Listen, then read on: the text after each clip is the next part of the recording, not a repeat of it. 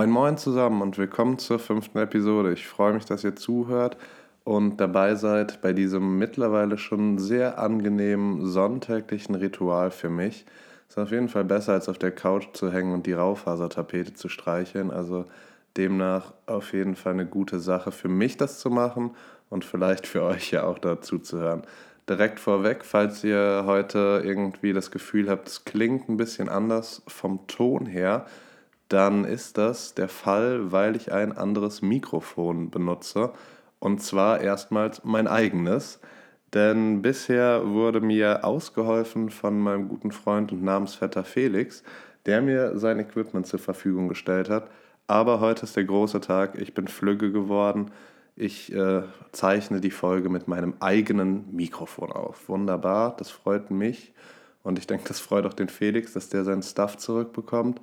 Und genau, ich muss dann noch an den Feinarbeiten ein bisschen arbeiten. Also wundert euch nicht, falls es heute irgendwie ungewohnt klingt. Wir kommen auf jeden Fall wieder dahin, wo wir hin wollen. Und ich glaube auch nicht, dass es so anders klingen wird. Aber wir werden sehen. Wir sind auf jeden Fall nicht hier, um über Technik zu reden, deswegen haken wir das jetzt erstmal ab, sondern wir sind hier, um über Essen zu reden, über Speisen und Getränke. Letzte Woche haben wir uns mit Pommes beschäftigt und das war ein ganz schönes Kuddelmuddel, bei welchem die Quintessenz letztlich war, dass Europäer anscheinend ein ganz schönes Problem mit der Kartoffel hatten. Trust Issues, also irgendwie gab es da auf der Vertrauensebene Probleme, würde ich behaupten. Hat sich dann alles geregelt, wie wir gesehen haben, aber auf jeden Fall eine komische Geschichte. Heute steht etwas umfangreicheres, beziehungsweise einfach wieder eine längere Geschichte an.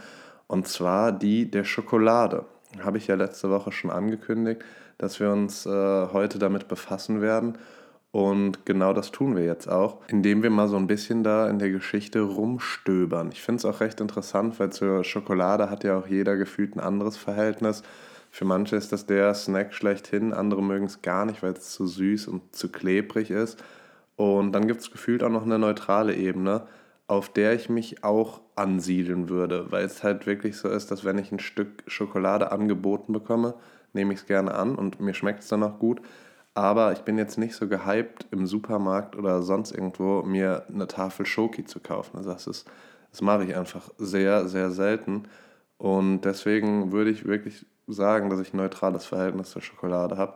Aber da kenne ich auch ganz andere Kandidaten, die entweder die Schokolade verteufeln oder halt in die höchsten Himmel loben.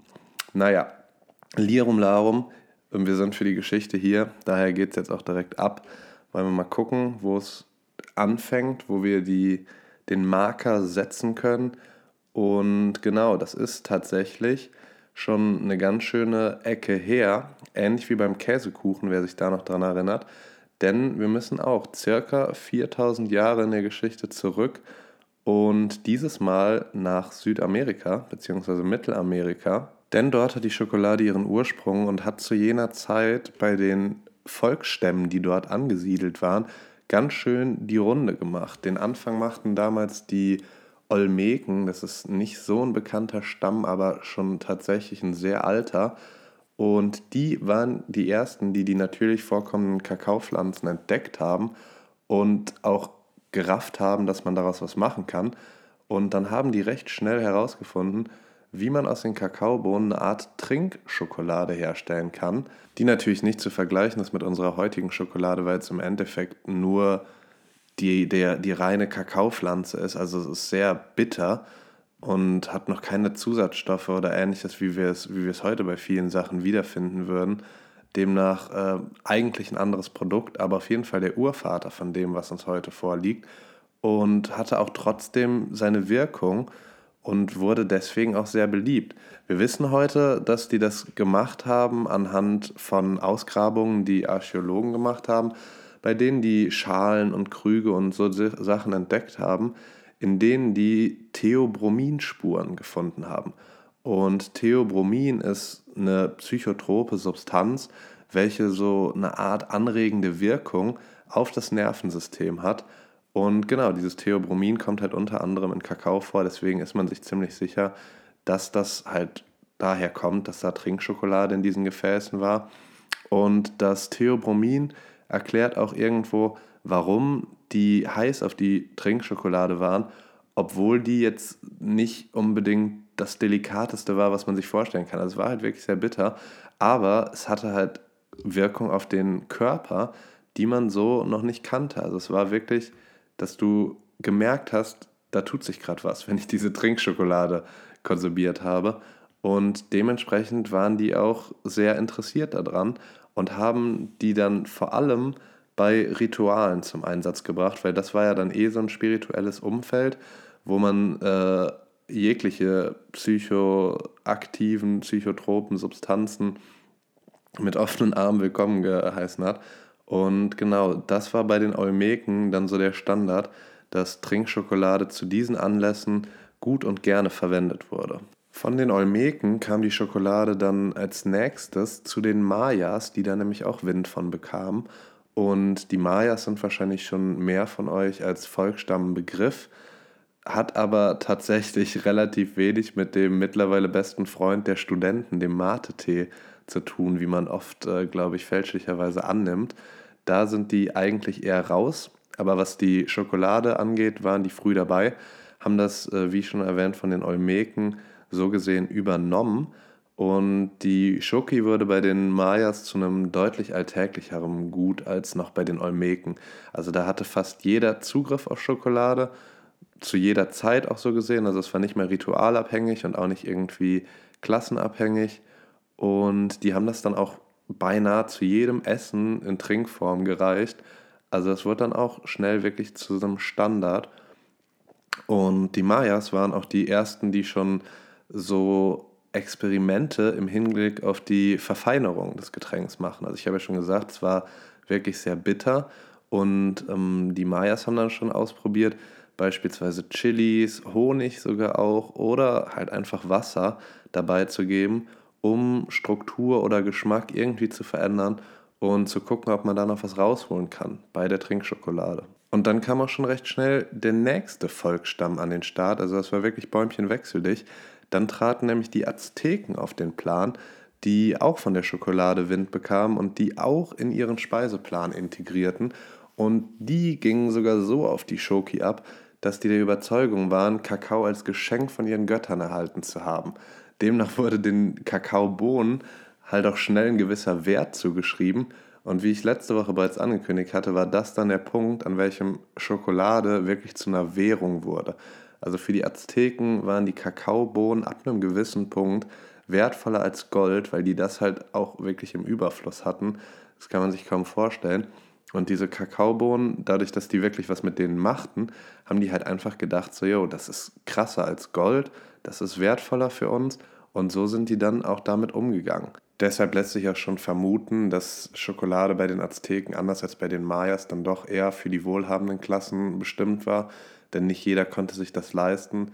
Zu Hochzeiten oder ähnlichem hatten zwar auch einfache Menschen, sage ich mal, Zugang zur Schokolade, weil man einfach gedacht hat, dass es angebracht ist und dass es auch sein muss, aber ansonsten war das dann doch wirklich eher für gehobene Schichten. Die Völker von Mittel- und Südamerika waren dann tatsächlich auch ziemlich lange die einzigen, die ihren Spaß mit der Schokolade hatten, denn das war halt einfach nur da beheimatet, die Kakaopflanze, und dementsprechend waren die die einzigen, die was damit gemacht haben, so lange, bis dann mal wieder die Spanier ins Spiel kamen. So wie, so wie bei vielen Dingen, mit denen wir uns bei Geschmacksgeschichte jetzt schon auseinandergesetzt haben, waren es letztlich wieder die Spanier, die die Kakaobohnen nach Europa gebracht haben.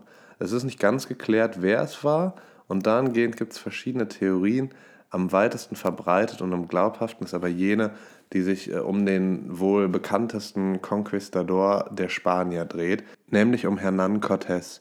Jener soll 1528 die Kakaosamen in sein Heimatland gebracht haben, nachdem die ihm vom Aztekenkaiser Montezuma neben Gold und anderen Dingen als eins der Reichtümer der Azteken präsentiert wurde.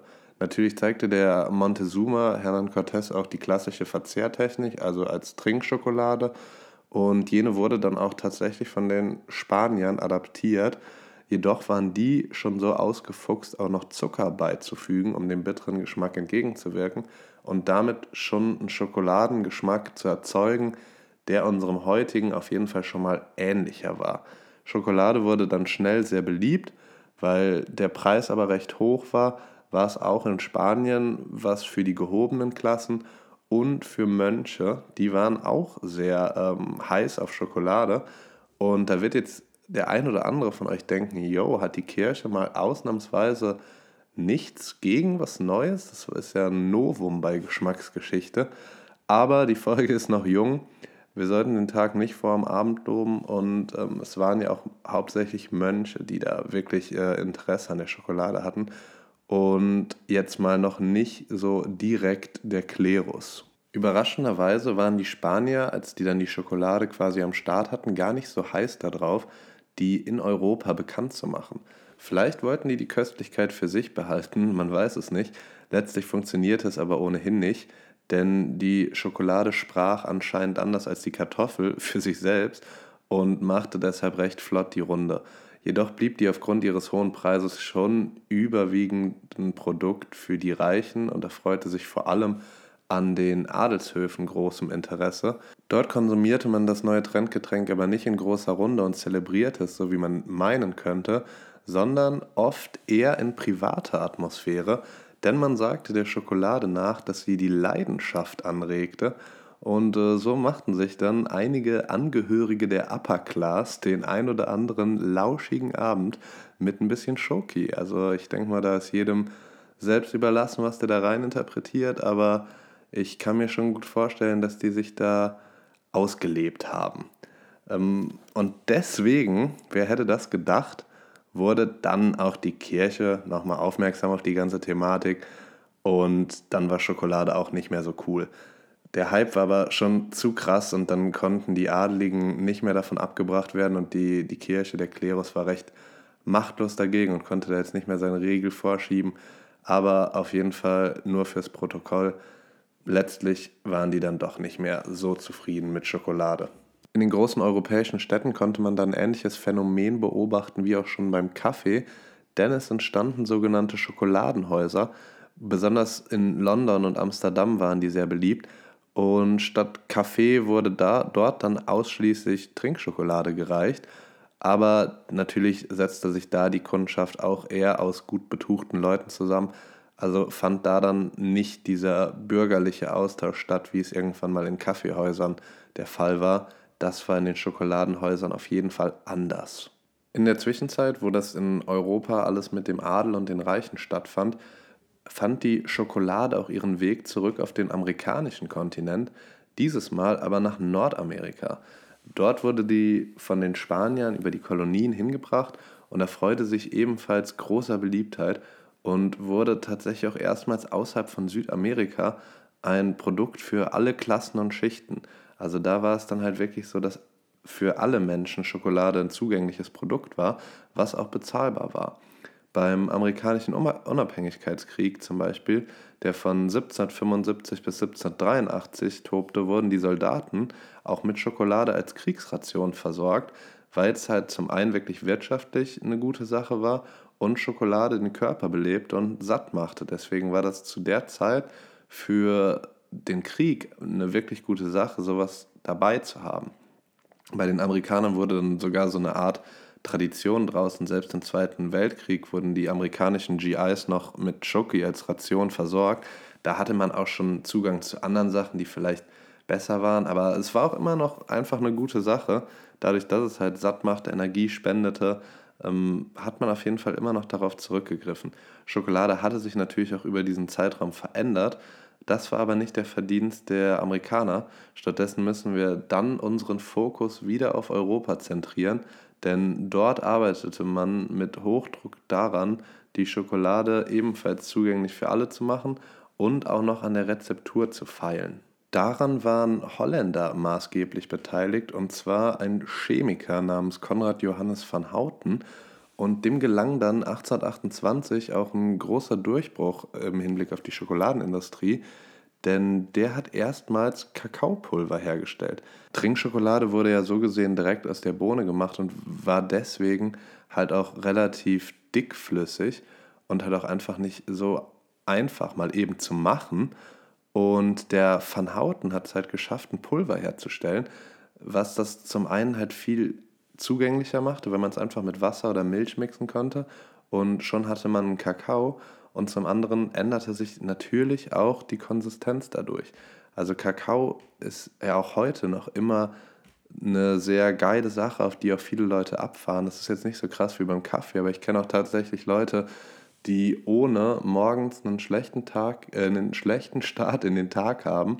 Ich war zum Beispiel mal bei Rock am Ring, wo sich halt original jemand jeden Morgen, nachdem wir am Vorabend wirklich richtig heftig gezecht haben, einen Kakao über einem Gaskocher heiß gemacht hat.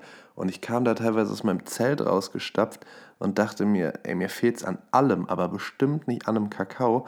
Und für den war das trotzdem, das war elementar wichtig, dass der klar kam. Und ich sag mal, wäre es ein Lumumba gewesen, also wäre nochmal eine andere Thematik. Aber einfach so ein Kakao fand ich auf jeden Fall schon recht verwunderlich, aber scheint geholfen zu haben. Ihm ging es danach nämlich immer recht gut und er war auf jeden Fall auch glücklich. Um nochmal auf die Erfindung vom Kakaopulver vom Van Houten zurückzukommen, äh, kann man auch sagen, dass diese Entdeckung wirklich der Wegbereiter für alles Weitere war, was dann in der Schokoladenindustrie passierte. Und danach ging es dann eigentlich auch so richtig los. 1847 zum Beispiel kam dann auch der erste Schokoriegel auf den Markt vom Schokolatier äh, J.S. Fry und seinen Söhnen. Das waren Briten. Also hätte man vielleicht gar nicht so gedacht, dass der erste Schokoriegel in Großbritannien tatsächlich marktfähig gemacht wurde. Und in diesem Urschokoriegel war unter anderem auch Schokolikör drin. Also Alkohol in Schokolade anscheinend schon ein äh, altes Erfolgsrezept, auf was ja heute auch noch viele Leute extrem stehen. Da gibt es ja durchaus die ein oder anderen Pralinen, die sich großer Beliebtheit erfreuen. Naja, nach der Erfindung dieses ersten Schokoriegels durch die Briten trat dann die Schokonation schlechthin auf den Plan, nämlich die Schweiz. Dort kreierte der Chocolatier Daniel Peter 1876 erstmals Milchschokolade. Ist ja heute immer noch, glaube ich, wahrscheinlich die beliebteste Schokosorte. Und die kam halt auch recht gut schon vom Start an. Äh, tatsächlich, nachdem er die aber kreierte, 1876, dauerte es, bis die wirklich auf den Markt kam, nämlich so roundabout sieben Jahre. Also erst 1883 konnte der Peter die äh, auf den Markt bringen, weil er Unterstützung braucht und die fand er dann auch von seinem damaligen Freund Henry Nestle. Und ja, man kann schon sehen, in welchem Rahmen die Schokolade dann damals auf den Markt kam, nämlich äh, von der frisch gegründeten Nestle Company. Aus dem heutigen Kontext könnte man meinen, dass das dann wohl auch die letzte gute Tat war, die Nestle vollbracht hat. Aber das war auf jeden Fall so, dass der Schokolatier Daniel Peter zusammen mit Henry Nestle die Schokolade, die Milchschokolade auf den Massenmarkt gebracht hat. Zu diesem Zeitpunkt hat dann noch nicht mehr viel gefehlt, die Schokolade zu dem Produkt zu machen, wie wir es heute kennen. Aber obwohl Milchschokolade schon auf dem Markt war und auch schon durch die bekannte Cremigkeit überzeugt hat, war sie trotzdem im Vergleich zum heutigen Produkt noch relativ hart zu kauen. Und 1879 gab es deshalb noch eine sehr wichtige Erfindung von keinem geringeren als dem Schweizer Rudolf Lind, dessen Schokolade immer noch zu den bekanntesten der Welt gehört. In den USA zum Beispiel ist Lind-Schokolade auch ein Riesenthema und mega angesagt, was ich so gar nicht gedacht hätte. Da gibt es teilweise Lind-Shops, die sind dreimal so groß wie hier in Deutschland. Es gibt geschätzt 12.000 Sorten. Also das ist schon wirklich heftig, dass das da auch so äh, etabliert ist. Und auf jeden Fall hat der Herr Lind die Conchir-Maschine erfunden, welche die Schokoladenmasse auf besondere Art und Weise knetet und rührt und dadurch entstand dann die Konsistenz, die wir heute kennen, dass Schokolade so gesehen im Mund schmilzt. Also das war vorher nicht gegeben und diese Conchir-Maschine hat da wirklich nochmal den letzten Pfiff gegeben. Und ja, danach war eigentlich auch alles geritzt mit der Schokolade und es entstanden peu à peu die Schokoladenriesen, die heute immer noch den Markt dominieren. Die Variationen sind natürlich über die Jahre auch verrückter geworden und es gibt äh, verschiedenste Rezepte und Dinge, die da noch neu gemacht werden oder neu ausprobiert werden. Aber das Grundprinzip hat sich so gesehen seit dieser Zeit nicht mehr verändert. Und wieso auch? Ist ein zeitloser Klassiker. Schokolade überzeugt einfach durch das, was sie ist, nämlich einfach ein leckeres Produkt so gesehen, was schon seit, weiß ich nicht, im 19. Jahrhundert einfach nicht mehr viel an Änderungen bedarf. Und ich denke, deswegen ist das auch immer noch einer der beliebtesten Snacks für nicht nur uns Deutsche, sondern wirklich global gesehen. Ja, und das war die Geschichte auch schon wieder. Da sind wir ja doch eigentlich ganz gut durchgekommen. Und jetzt habe ich noch ein schönes Rezept für euch parat, nämlich eins, was man eigentlich immer machen kann, weil man die meisten oder die meisten von euch werden die Sachen im Haus haben und selbst wenn nicht, dann sind das auch Sachen, die man schnell besorgt hat, wo man vielleicht auch den Nachbarn für die eine oder andere Sache anpumpen kann. Und deswegen finde ich das so gut, weil man kann es wirklich spontan machen und es ist ein Tassenkuchen.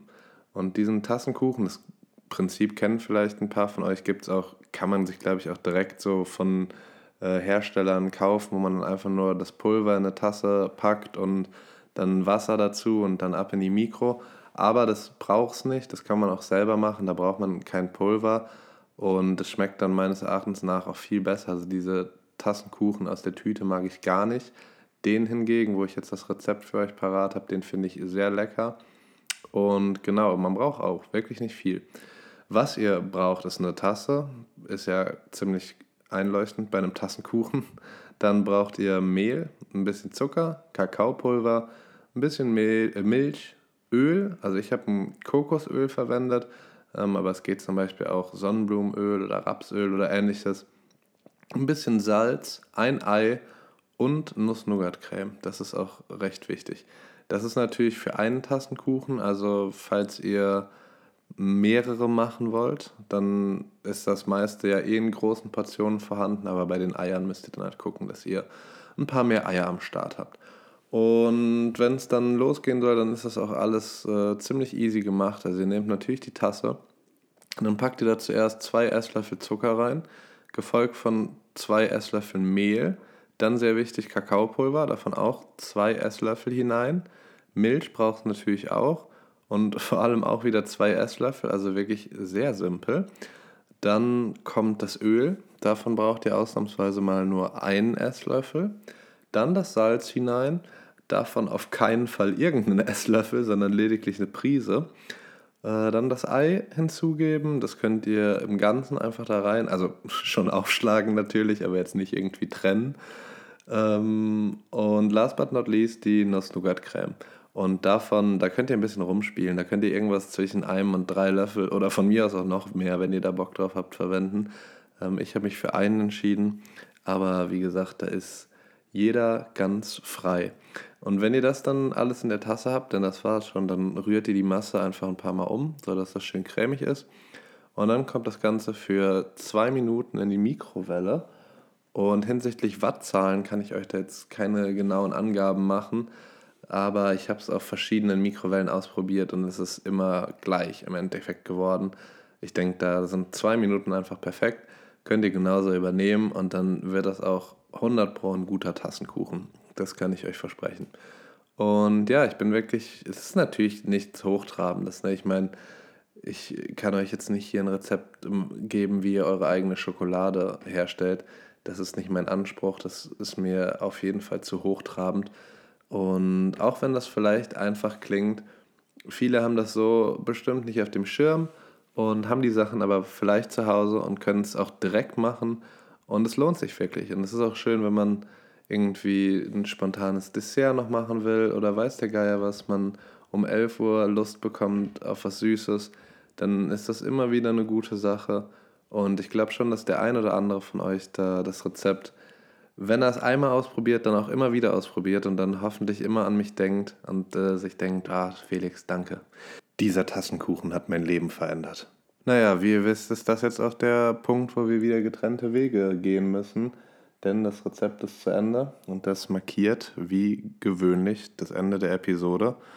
Es war wieder sehr schön mit euch. Ich hoffe, euch hat es auch gefallen. Ihr fandet es informativ. Und wir hören uns ja schon nächste Woche wieder oder ihr hört mich nächste Woche schon wieder.